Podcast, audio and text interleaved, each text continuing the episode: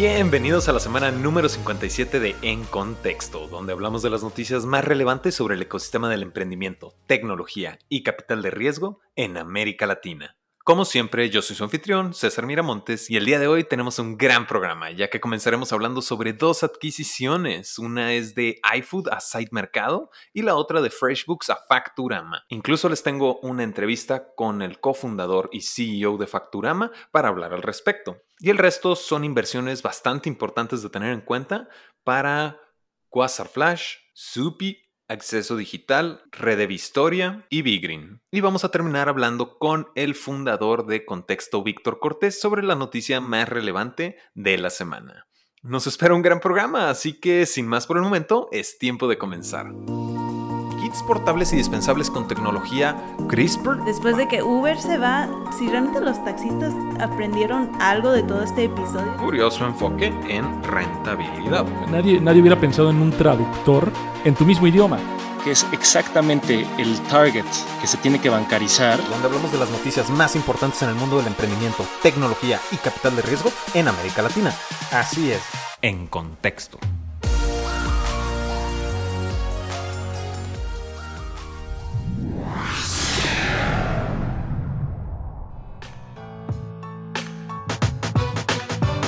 ¿Necesitas un espacio para que te conozcan emprendedores, ejecutivos e inversionistas?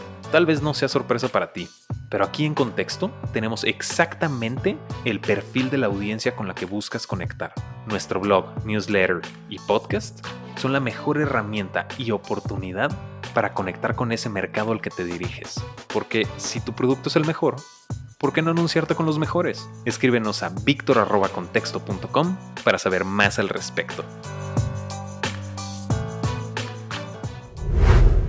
Nuestra primera noticia es iFood de Brasil, que acaban de adquirir a Site Mercado, una plataforma que digitaliza a las tiendas de víveres para que puedan operar como comercio electrónico también. Por el momento, la cantidad de la adquisición no ha sido revelada y ambas compañías van a continuar operando independientemente para la administración de pagos y operaciones logísticas, aunque iFood aún no ha descartado la posibilidad de juntar ambos negocios, esto es un gran reflejo de lo competido que está el mercado de entregas por el momento en Brasil. Esta segunda noticia vamos continuando con adquisiciones, pero en este caso la startup adquirida fue Facturama de México. Así es, la plataforma mexicana de contabilidad y facturación fue adquirida por otra plataforma de contabilidad llamada FreshBooks basada en Toronto. Aunque la cantidad de la transacción tampoco fue revelada, sabemos que ahora la fintech mexicana trabajará bajo el nombre de FreshBooks. El cofundador de Facturama, Humberto Ramírez, menciona que esta adquisición es una gran oportunidad para escalar sus operaciones, mientras que por otro lado, Mike McDermott, CEO y cofundador de FreshBooks, considera que estas maniobras significan salvar emprendimientos, ya que el 65% de las compañías en México mueren al segundo año, y suele suceder por falta de administración financiera lo cual es exactamente el dolor que vienen a resolver con Facturama y FreshBooks. Para platicar un poco más al respecto, es por eso que les traigo a Humberto Ramírez, CEO y cofundador de Facturama, en la siguiente sección. Ya terminamos con las adquisiciones, ya que para esta tercera noticia es momento de pasar a las inversiones que fueron bastantes esta semana. De hecho, Brasil fue protagonista de todas estas. Quasar Flash, es una plataforma de corretaje digital para pequeñas y medianas empresas y acaba de levantar 4.5 millones de dólares en una serie A para acelerar la velocidad con la que su plataforma realiza su análisis de riesgo. Esta serie A de, de nuevo, 4.5 millones de dólares fue liderada por Valor Capital.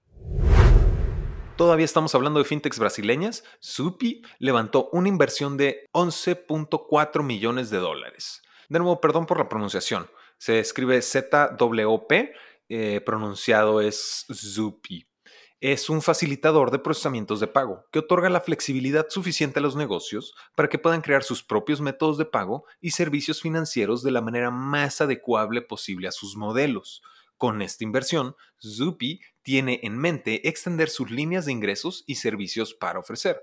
Ahora, ¿quién decidió invertir en tanta flexibilidad? El líder de la ronda fue Movili, que de nuevo, la inversión total de esta ronda fue de 11.4 millones de dólares.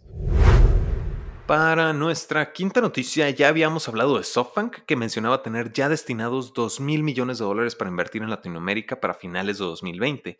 Y en este caso, colideraron una ronda junto con General Atlantic por 107.2 millones de dólares en la startup Acceso Digital. Esta plataforma lo que hace es simplificar la relación entre usuarios y compañías a través de su tecnología de base biométrica facial. Interesantemente, esta es la segunda vez que levantan inversión desde su nacimiento en 2007, siendo la primera en enero de este mismo año por 9.5 millones de dólares con eBrick Ventures. Pasándonos a la industria PropTech, todavía en Brasil, como lo mencionaba, Red de Vistorias es una startup especializada en el peritaje de bienes inmobiliarios para otorgar certidumbre y tranquilidad en la toma de decisiones. Esto lo logran a través de una serie de encuestas para validar la información. Esta PropTech levantó un millón de dólares, liderados por Domo Invest. Con este dinero van a expandir su equipo de desarrolladores y al mismo tiempo escalar el número de encuestas que pueden realizar. El total de la ronda, de nuevo, fue por un millón de dólares y también participaron, además del líder Domo Invest, Invisto, Terracotta Ventures y también VC Plan, que está invirtiendo por segunda vez en esta startup. Y nuestra penúltima noticia antes de pasar a la siguiente sección es una inversión de 3 millones de dólares para la startup Be Green. Esta startup lo que hace es traer granjas urbanas para ofrecer productos más frescos y reducir el impacto ambiental de la agricultura al cultivar dentro de las metrópolis. Esto lo hacen para evitar la descomposición de productos en estantes como estamos ya acostumbrados en producciones masivas que ofrecen los supermercados. La inversión fue realizada por Alliance, un desarrollador de centros comerciales, y de nuevo fue por un total de 3 millones de dólares. Ahora sí, es momento de pasar a la siguiente sección de este programa.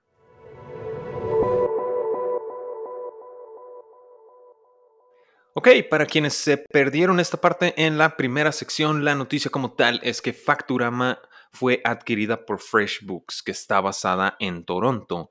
Eh, siendo Facturama una fintech mexicana, pues me encuentro con Humberto Ramírez, CEO y cofundador de Facturama. Bienvenido, Humberto. Eh, vamos entrando directo al contenido, ya que me gustaría que me platiques un poco del panorama actual de las fintechs en México, ¿no? Platícame un poquito de cómo vieron ustedes el impacto del COVID-19 para la aceptación de tecnologías financieras en los consumidores y también, ¿no? ¿Cómo se ha visto acelerado Facturama en este escenario? Pues cómo vemos a las fintechs en México hoy en día, la verdad es que eh, sinceramente creo que es una excelente oportunidad, ¿no? Para las empresas de encontrar una nueva forma de comercializar, ¿no? De reinventarse eh, ahora que está sucediendo todo el tema de la pandemia, lo del COVID, eh, creo que es un excelente momento para que se vuelvan a, reestructurar, ¿no? que se encuentren nuevas maneras de, comercializar, de encontrar nuevos clientes, ¿no? Y propiamente las fintechs, creo que es un muy buen tiempo, es un timing correcto para el poder llegar a más gente, ¿no? O sea, todo lo que tiene que ver a través de los medios de pago, eh, los créditos, servicios financieros, finanzas personales, el crowdfunding, ¿no? Todo esto realmente eh, tiene muchísimo que ver con la tecnología, con evitar la presencia física, del poder tener acceso a todos estos servicios financieros, ¿no? Entonces, creo que se podría decir que gracias a la pandemia, ¿no? Y, y al COVID, en esta en esta etapa y, en esta etapa en la que estamos viviendo todas las empresas, creo que es una oportunidad excelente para poder eh, renovarnos, ¿no? Eh, y sí tenemos la oportunidad de poder simplificar todos estos servicios de una manera más ágil, sencilla, eh, más cómoda, ¿no? Utilizando pues todas las herramientas tecnológicas que existen hoy en día, ¿no? ¿Quién iba a pensar que ahora vas a poder solicitar un crédito, ¿no? O sea, hace 10 años, ¿no? Tenías que ir a, una, a, un banco, ¿no? A formarte, a llevar toda tu documentación impresa, ¿no? Y hoy en día para poder conseguir un crédito, pues te tardas, no sé, eh, cinco minutos llenando formas en línea con información que se puede prellenar, ¿no? Realmente es asombroso eh, todo lo que se puede hacer hoy en día enfocado al todo el tema de, de, servicios financieros, ¿no? Entonces creo que es un excelente momento para todos de poder crear nuevas soluciones que vengan a, a, innovar en la forma que se están haciendo las cosas hoy en día. Bueno, en Facturama realmente eh, hemos tenido que encontrar nuevas maneras, ¿no? Sí, sí durante el primer semestre del año eh, tuvimos que, achicarnos, tuvimos que pensar en cómo eh, invertir el dinero de manera más efectiva, invertirlo en, las cosas que nos brindaran retornos inmediatos, ¿no? más bien tuvimos que cambiar un poco la estrategia a el poder robustecer en el corto plazo toda nuestra estructura, ¿no?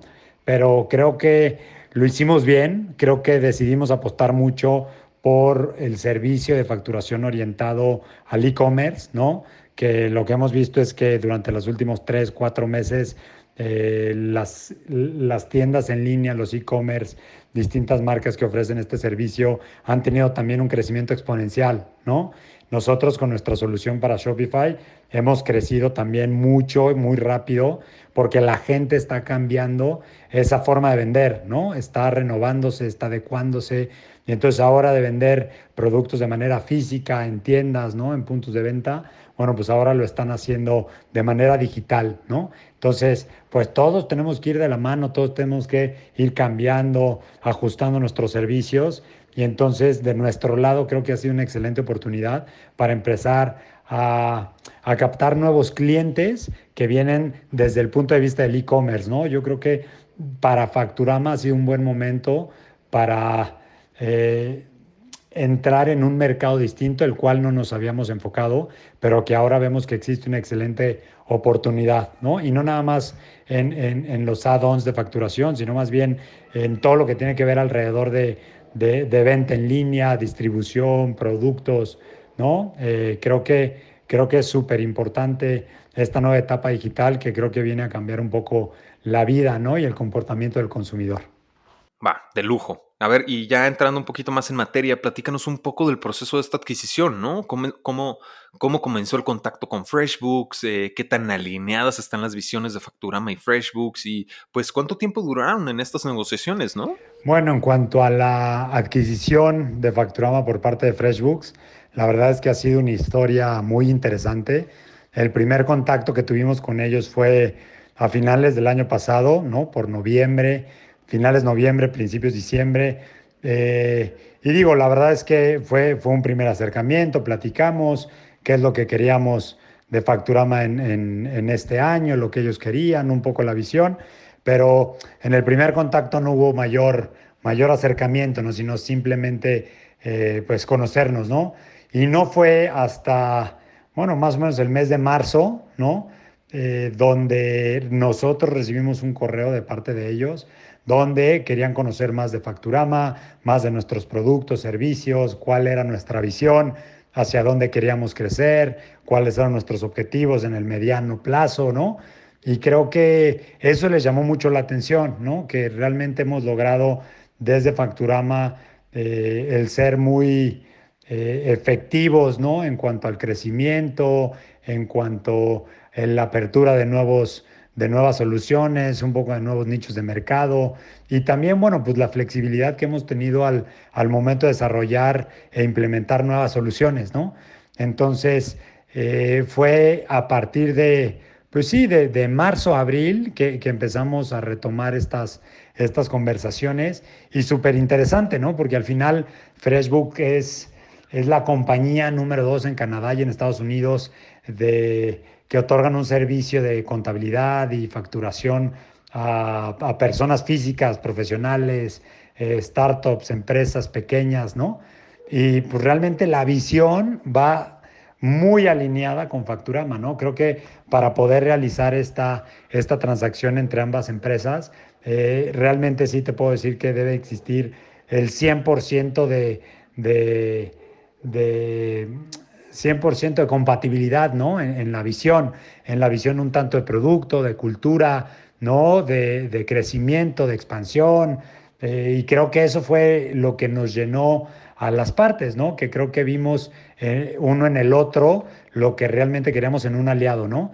Y entonces para Facturame es súper importante, creo que es un paso eh, muy, muy interesante el que lo hayamos dado, porque hoy en día pues con una empresa, con un respaldo como FreshBooks, que tiene más de 400 personas en el equipo, eh, tiene oficinas en Ámsterdam, en Estados Unidos, Canadá, Croacia y ahora México, creo que tener ese respaldo nos ayudará eh, a, penetrar todavía más y mejor el mercado en México. Y no nada más eso, ¿no? Parte de la visión es poder salir y empezar a aperturar otros mercados en Latinoamérica, que sabemos que es un mercado que viene creciendo exponencialmente.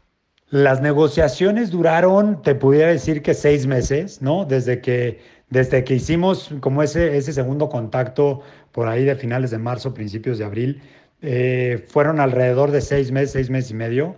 Y sí te podía decir que, que fue un tiempo súper intenso en las cuales pues fue ir y vuelta, ¿no? O sea, el, tratar de, de, lograr como esa comunicación, de que ellos pudieran entender lo que es, lo que significa Facturama, nosotros entender cuál era el objetivo eh, que tenía FreshBooks en mente al momento de entrar en México.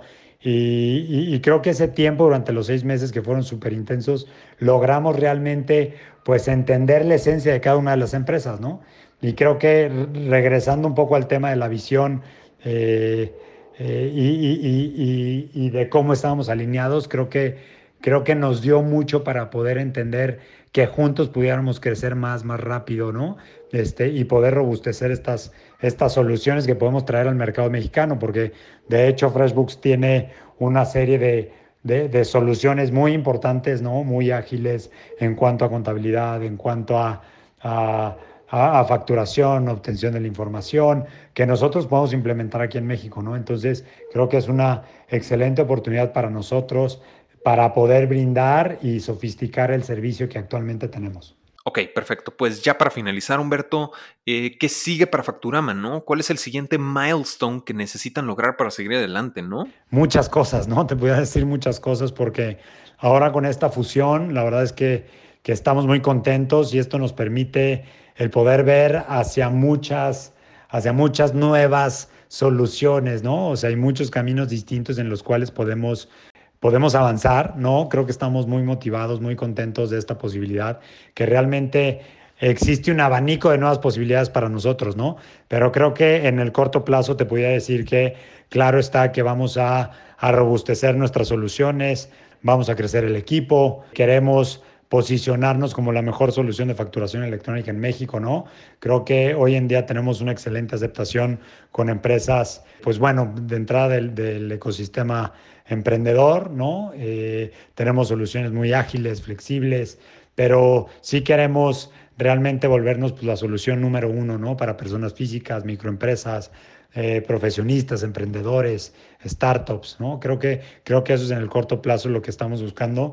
Y en el mediano plazo, eh, sí vemos, ¿no? Sí, sí estaremos buscando una expansión a Latinoamérica, que como bien lo he comentado, creo que a nivel global, creo que es, un, es una región súper importante, ¿no? Creo que México es como la cabeza y es la, situación geográfica pues necesaria, ¿no? Para poder eh, empezar a, avanzar y a, empezar a ganar terreno en, en, el territorio de Latinoamérica, ¿no? Entonces, sí creo que es algo que está en nuestro camino, es algo que queremos hacer y, y claramente, pues, la, la eh, el crecimiento exponencial, ¿no? O sea, llegar cada vez a más personas que puedan conocer nuestras soluciones, que puedan beneficiarse de lo que ofrecemos, que, que, hoy en día creo que, creo que vamos muy bien, creo que estamos creciendo mes a mes, tenemos un ritmo de crecimiento acelerado entonces, bueno, pues por lo pronto, eh, bueno, pues estos, estos días, ¿no? Pues bueno, pues disfrutar el proceso de esta fusión, de esta adquisición, estamos muy contentos. Eh, bueno, pues estamos disfrutando con todo el equipo, ¿no? Que también han sido parte de este, de este éxito, ¿no? Y pues también dar, dar las gracias a todos los clientes que han confiado en nosotros, que, que han estado con nosotros durante todo este proceso, ¿no? O sea, nosotros empezamos con Facturama en 2012 eh, y ahora, eh, ocho años después, pues bueno, ya formamos parte de algo mucho más grande, ¿no? Entonces, claro, la idea es eh, que hayamos sido parte, o más bien que seamos parte de, de, una empresa global. Creo que pues ahora el objetivo es, pues realmente, pues es global ese objetivo, ¿no? Es el estar en todos, en todos o en la, mayor cantidad de países posibles y es parte de nuestro objetivo el poder, el poder lograrlo y poder ayudar a, a este éxito global de, de FreshBooks, ¿no? Excelente, pues antes de dar por concluida la entrevista, Humberto, no sé si tengas algo que te gustaría agregar. No, y nada más para concluir, sí me gustaría, no sé, como dar una declaración eh, diciendo que, que creo que es un muy buen momento para emprender. Es muy bueno para encontrar nuevas soluciones, ¿no? Traer nuevas ideas, hacerlas realidad. Creo que hoy más que nunca tenemos el acceso a toda la información, a, todas las herramientas tecnológicas disponibles. Creo que de quién iba a pensar, ¿no? Que se iba a poder hacer una transacción eh, de, esta, de esta magnitud, ¿no? Una empresa canadiense que, que, se fije en una empresa, en una solución mexicana, ¿no? Y poder hacer como toda esta diligencia de manera remota y virtual, ¿no? Y con llamadas por Zoom. Creo que, creo que es algo que nos debe abrir los ojos, ¿no? De que que, hoy en día los nuevos pasos, la nueva forma de, negociar, la nueva manera de crear soluciones, pues sí, claramente es, es digital, ¿no? Entonces, creo que es un excelente momento para todas aquellas personas que, quieran eh, traer nuevas soluciones, ideas, eh, respuestas tecnológicas, ¿no? Creo que no hay, no hay mejor momento. Y en verdad, que, que ya no pensemos en un mercado local, sino más bien ahora creo que es mucho más sencillo pensar siempre en un, en un mercado global, ¿no? Globalizado y el poder llevar una solución, una marca a todo el mundo, ¿no? Entonces, pues bueno, nosotros estamos muy agradecidos, eh, bueno, pues con toda la gente que nos ha acompañado en este camino. Eh, estamos muy contentos, ¿no? Eh, agradecemos a nuestros clientes, a nuestros inversionistas, ¿no? Al equipo de trabajo, ¿no? Y a toda la gente que, que nos ha ido ayudando en este proceso a a entender, a crecer, ¿no? También pues de todos esos fracasos, ¿no? Este, de todo este proceso es como una, pues en verdad, una montaña, una montaña rusa, ¿no? A veces arriba, a veces abajo, pero creo que es súper importante el, el, entender, el saber, el conocer eh, y sobre todo aprender de esos fracasos, ¿no? Para, para, para salir adelante, ¿no? Y, obviamente salir fortalecidos, ¿no? Entonces, pues nada más, ¿no? Como, como alentarlos a, a seguir buscando eh, pues, pues traer esas soluciones, sus ideas, no descansar, aprender y, seguir empujando, ¿no? Y bueno, para despedirme quisiera agradecer la invitación. Eh, muchas gracias a Contexto, eh, de mi parte, de parte de todo el equipo de Facturama. Y también, pues nada, ¿no? O sea, que, que, que, se vea que se puede, ¿no? Que se puede empezar de una idea, ¿no? De cero y llevarla a un punto de, de hacerla parte de, de, algo global, ¿no? Creo que, creo que es una idea súper fuerte, potente para, para todos los que nos escuchan y simplemente hay que, hay que seguir, ¿no? Hay que seguir, hay que empujar, ¿no? O sea, no es, no es sencillo, ¿no? No es sencillo el camino, pero, pero sí, si realmente nos proponemos y creemos en lo que hacemos y, y empujamos, eh, seguramente los resultados se van a dar, ¿no? Y también el éxito es, es subjetivo, ¿no? Cada quien tiene una definición de éxito, ¿no? Este, entonces, que, que me gustaría también, o sea, que, que cada quien hiciera ese ejercicio, ¿no? Que se planteara cuál es el éxito para ellos, ¿no? O sea, porque para algunas personas pues, será eh, el reconocimiento profesional, para otras el prestigio, para otras el dinero, para las otras el simplemente desarrollar una tecnología eh, que resuelva que resuelva o beneficie eh, a la sociedad, ¿no? Entonces, pero creo que es súper importante cada quien eh, que, que, encuentre ese éxito, que se apegue a él y, que se case con, ese, con esa idea. Entonces, creo que, creo que desde ese punto ya, ya empiezan a ganar, ¿no? Entonces, será mucho más fácil poder conseguir eh, todos los éxitos de alrededor, ¿no? pues muchas gracias, gracias por la invitación este, y encantados de participar. Va, excelente. Pues en ese caso te agradezco muchísimo tu participación, Humberto, y seguimos en contacto. Esperamos recibirlos de nuevo en el programa con más noticias positivas en el ecosistema. Ahora es momento de pasar a la última sección del programa con nuestro fundador, Víctor Cortés, para hablar de la noticia más relevante de la semana.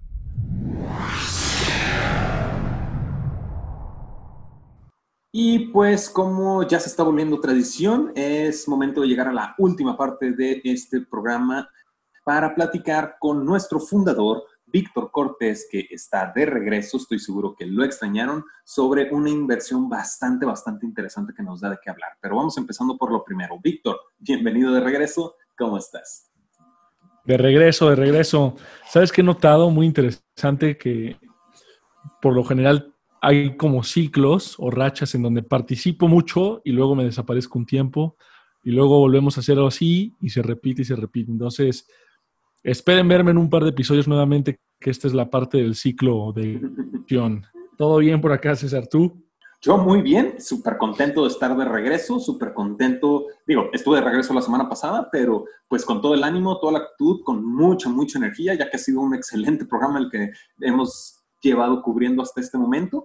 Y pues realmente, como lo mencionamos, ¿no? Vamos entrando directamente en materia porque hubo una inversión, si bien la cantidad no ha sido revelada, vamos entrando a esta plataforma de entregas de última milla con el nombre de Yumi. Y-U-M-Y. Esta plataforma de entregas de última milla es originaria de Venezuela y levantó una serie semilla, de nuevo por la cantidad no revelada, con un fondo de inversión que es bastante joven, iba a decir relativamente joven, pero no, sí es bastante joven, y es First Check Ventures. ¿Tú qué opinas, Víctor? ¿Cómo ves aquí el tema de esta inversión? Es una serie semilla y pues ah, da bastantito de qué hablar, ¿no? Porque primero que nada, bienvenido Venezuela al programa. No habíamos cubierto, eh, según yo recuerdo, nada de Venezuela y es bonito escuchar esto. Eh, tal y como lo hablábamos la semana pasada con el escuchar el nuevo unicornio uruguayo, ahorita estamos viendo inversión en Venezuela, ¿no? Entonces, eh, ¿cómo la ves, Víctor? Platícame. Me encanta. A mí me encanta cuando hablamos de países que no es, que no son los más hablados. El tema de D-Local en, Uruguay y ahora esta inversión en, en Yumi en Venezuela me hace ser todavía más optimista en la región de lo que ya soy. Creo que el caso de Yumi es súper interesante, ¿no? Porque no es, no están reinventando la rueda honestamente no están creando algo totalmente innovador. Es el modelo de, delivery y de entregas que ya conocemos, popularizado por domicilios, Rappi, etcétera. Pero se animaron no solo a operar en Venezuela, sino a salir de Venezuela. Entonces, creo que esto es, esto es un tema muy interesante y sin duda es un mercado muy interesante. Ahora, yo creo todavía más interesante el hecho de la confianza con la que plantea Vicente Sabarce, el, fundador de Yumi, la visión de, la empresa, ¿no? Porque escribieron justamente un blog post en donde anuncian su inversión y se autodenominan como la primera super app de Venezuela. Entonces, prestemos atención aquí. Acaban de levantar una serie, una, serie de seed, una, una, serie semilla, y ya se están llamando una super app. Que si bien, tengo entendido, apenas están en la etapa de entregas y todavía no hacen otro tipo de adiciones como lo están haciendo eh, Rappi y otras aplicaciones. La ambición y el hambre con el que se presentan me parece eh, bastante, ¿cómo decirlo? Optimista. Me, me parece una ambición necesaria en esos países que no disfrutan de las aplicaciones y opciones que tienen otros países en la TAM ya, ¿no? No, claro, y, dada la situación en Venezuela, pues obviamente eh, levanta un par de cejas, ¿no? Pero también, pues de nuevo, este, esta ambición y esta autodenominación de ser la super app de Venezuela, a final de cuentas, y siempre lo hemos hablado, tú agarras tu nicho, tú agarras tu modelo y tienes que hacerlo o enfocarlo de una manera eh, pues correcta, ¿no? Digo, no veo necesidad de meternos a temas políticos, pero sí me gustaría entrar sobre todo, por ejemplo, a la juventud del fondo de, inversión que apostó a este, a este emprendimiento, que fue First Check Ventures. Esta, este fondo nació en 2020, ¿no? Tiene cuatro startups en su portafolio, de los cuales la mitad, o sea, hace dos, son latinoamericanos, Yumi de Venezuela y Carupay de Brasil es un marketplace para carros usados, ¿no? Pero pues realmente, pues es un fondo que le tocó empezar a desarrollarse en un mundo post pandemia, ¿no? A partir de marzo y pues el mundo cambió y de cierta manera, si bien están enfocados en startups en etapas tempranas, pues creo que cierto momentum en el que se han desarrollado podría ser de cierta manera peligroso. Y déjame lo aterrizo muy, muy bien, porque Yumi Yumi, a quienes les invirtieron esta, esta futura super app de Venezuela, eh, también, ¿no? Estaba desarrollando la plataforma de logística y la pandemia los aceleró para empezar operaciones, ¿no? Por motivos bastante obvios. Sin embargo, pues también aquí en las inversiones que se están haciendo y las proyecciones son un mundo pospandémico que de cierta manera todavía generan incertidumbre. Si bien First Check Ventures tiene mucha confianza en Yumi, es mucho por esta ambición y este compromiso que tienen, ¿no? Por, por sacarlo adelante, pero también hay que considerar pues como el mundo en general, no estoy diciendo nada más Venezuela, pero el mundo en general pues está en un momento de incertidumbre que podría tener pues consecuencias que todavía no estamos considerando dentro de dos, tres años que podrían ser negativas, ¿no?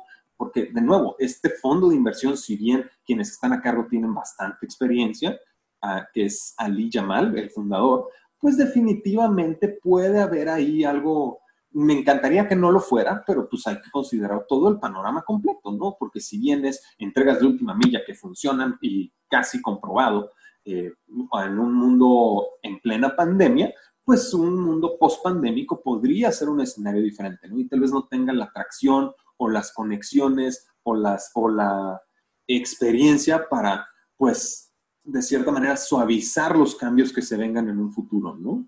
No podría estar más en desacuerdo con todo lo que dijiste, mi estimado César. Y de hecho creo que antes de pasar a hablar sobre el fondo, me gustaría terminar de hablar de Yumi.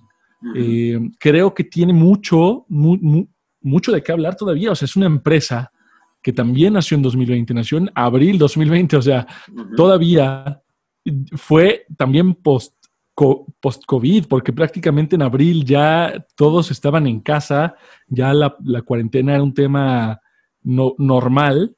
Eh, entonces, el hecho de que se haya lanzado esto se me parece muy interesante. Ahora, el equipo fundador, o bueno, parte del, equipo fundador eh, está basado en San Francisco, creo que tiene mucho sentido, pero también tienen su equipo de operaciones en Venezuela. Lo interesante es cómo en tan poquito tiempo ya se han posicionado muy bien en Caracas. O sea, ya tienen más de 10 mil entregas a domicilio mensuales y ya están, ya están facturando más de 2.4 millones de dólares en gross merchandise value o valor bruto de mercancía, eh, lo cual para llevar tan poco tiempo en el mercado me parece muy bien. Entiendo que entraron a cubrir una un gap, un espacio en el mercado que no se estaba cubriendo y por lo tanto se pudo haber dado una adopción, una atracción tan rápida y justo fueron esos números que yo creo el equipo de First Check Ventures eh, observó a la hora de hacer la inversión. Ahora, no solo eso, muy interesante que Vicente, justamente el fundador, es ex director en Postmates. O sea, prácticamente él ya tenía ese know-how, ese entendimiento de las operaciones de una empresa de, logística de delivery y además el know-how del mercado local. Entonces, al combinar ambas estrategias, el modelo de negocio y conocer el mercado y cómo funcionan las, dinámicas en tu país, pues prácticamente puedes llegar a esas correlaciones y, y adecuar y tropicalizar el producto para que tenga sentido con, ese público. Entonces, eh, pues nada, estoy, me, gusta mucho Yumi, o sea, le voy a dar mucho seguimiento porque honestamente, no voy a mentir, ya estaba cansado de hablar de empresas de, de delivery, o sea, creo que ya hay mucho que se está haciendo en temas de delivery, pero no me había puesto a pensar que es quizá el competir por los mismos mercados lo que genera esa cierta aversión, pero hay muchos mercados que todavía tienen esa necesidad de productos que ya abundan y saturan mercados en otros países. No, claro, o sea, ese, ese cansancio o que tú mencionas a entregas de última milla, ese sí no es sorpresa para mí, creo que es más sorpresa para la audiencia porque como eh, saben, pues nosotros tenemos todo un trabajo detrás antes de salir a, a grabar, ¿no? No nada más venimos a inventarnos las cosas, pero, y déjame ser bien claro ahí con todo lo que tú comentas, ¿no? Porque no es que yo esté en contra, no es que no crea en las posibilidades, lo acabas de mencionar, traen una atracción y un crecimiento más de 10 mil entregas al mes, ¿no? digo, de nuevo, no es cualquier cosa, pero también hemos visto un incremento en las plataformas ya tradicionales que han reportado a través de la pandemia. Y esto no significa que se vaya a quedar de una manera permanente.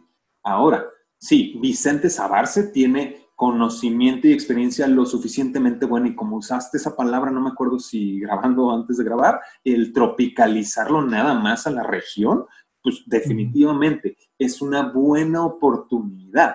Lo que yo digo es que, pues si de por sí es riesgoso, y ustedes como nuestra audiencia lo saben, es riesgoso emprender, pues obviamente en un mundo pospandémico y aparte en Venezuela, pues podría tener cierto eh, grado de dificultad mayor, ¿no? Pero de nuevo, hay experiencia, hay conocimiento y pues obviamente esperamos que las cosas funcionen, ¿no? Hay que seguirle el récord súper, súper eh, de cerca a Yumi para ver cómo funciona este crecimiento, porque también, y lo hablábamos la semana pasada con este, con D-Local al convertirse en el, primer unicornio de Uruguay, y es que hay momentos, ¿no? Y lo que es lo importante, importante, que es algo que buscamos mucho en contexto, visibilidad, eh, dar a conocer, que sepan lo que está pasando en el ecosistema. Y ahorita en una inversión ah, si bien la cantidad no es revelada y es una serie semilla que podría estar eh, de cierta manera en una cantidad pequeña, el momentum es importante, el ponerlo en el mapa y darle oportunidad que haya un incentivo mayor a ver más emprendimientos que traten de mejorar o resolver problemas de la región eh, que sería Venezuela.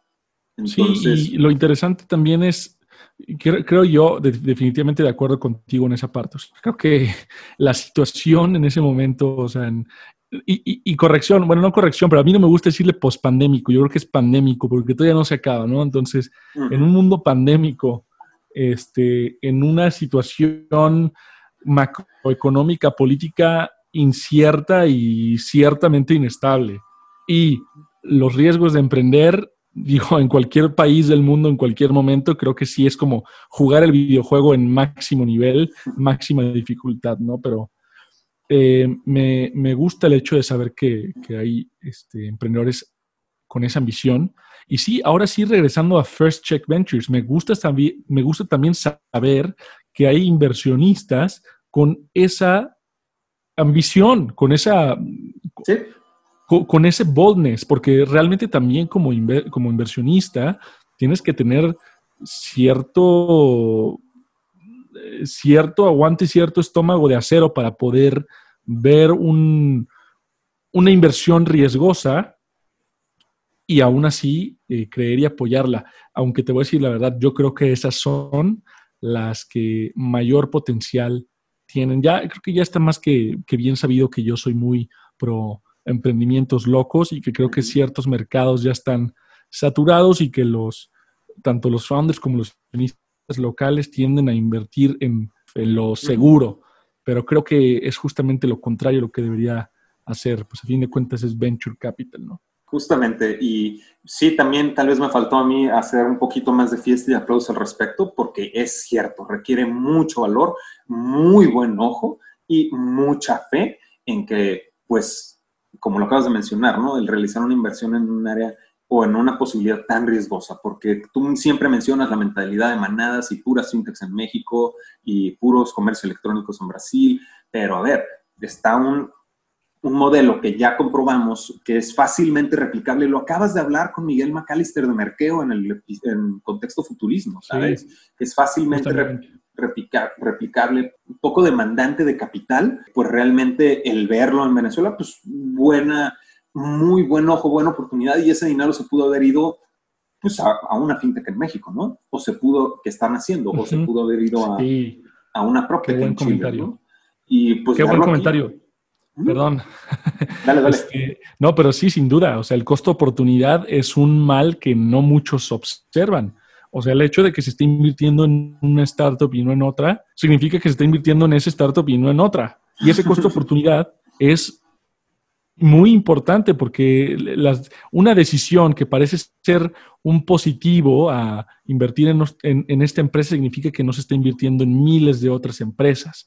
Creo que eso es súper importante, ¿no? Porque eh, a fin de cuentas lo que buscamos es no saturar un mercado, sino encontrar soluciones que estén atacando diferentes problemas en diferentes mercados. Y creo que a veces olvidamos eso justamente. Entonces, vayan a escuchar el episodio de Miguel McAllister en Futurismo y también recientemente el de Gerardo Charte de Satellogic. ¿Qué mejor empresa para explicar ese concepto que es Satellogic, no? O sea, creo que justamente eso es lo que necesitamos ver más en, Latinoamérica. Eh, no solo necesariamente un producto 100% innovador espacial, pero un producto que no está resolviendo los problemas de otros mercados. Eh, pero bueno, yo, yo la verdad es que considero que he dicho lo que tengo que decir. César, no sé si tú quieras agregar algo más sobre el tema. Eh, pues nada más iba a mencionar porque me llamó la atención que Yumi eh, no tiene una flotilla de repartidores independientes, tal y como lo hace Rappi, sino que es un poquito más parecido a iFood eh, y iFood recientemente, y es que los, los Yumers, los repartidores de Yumi, son de una flotilla privada, ¿no? Que también es digno de reconocer. Habla mucho de la experiencia y conocimiento del ecosistema, ¿no? Porque el tema de los repartidores independientes y privatizados, pues obviamente ha dado mucho de qué hablar en este programa, pero no nada más este, en Brasil, ¿no? Sino en todo el mundo. Fuera de eso, realmente, pues buenas noticias. Es padre hablar de esto. Esperamos que nuestros escuchas de Venezuela que tenemos se motiven un poco más a buscar inversión en este tipo de fondos en etapas tempranas para poder seguir hablando un poco de cómo estamos viendo el crecimiento, ¿no? Aprovechar el momento. Fuera de eso, realmente yo no tengo nada más que agregar, Víctor. Con esto estamos cubriendo las noticias más relevantes del ecosistema del emprendimiento, tecnología y capital de riesgo en América Latina. Como siempre, yo fui su anfitrión, César Miramontes. Yo soy Víctor Cortés. Y ahora sí estás en contexto.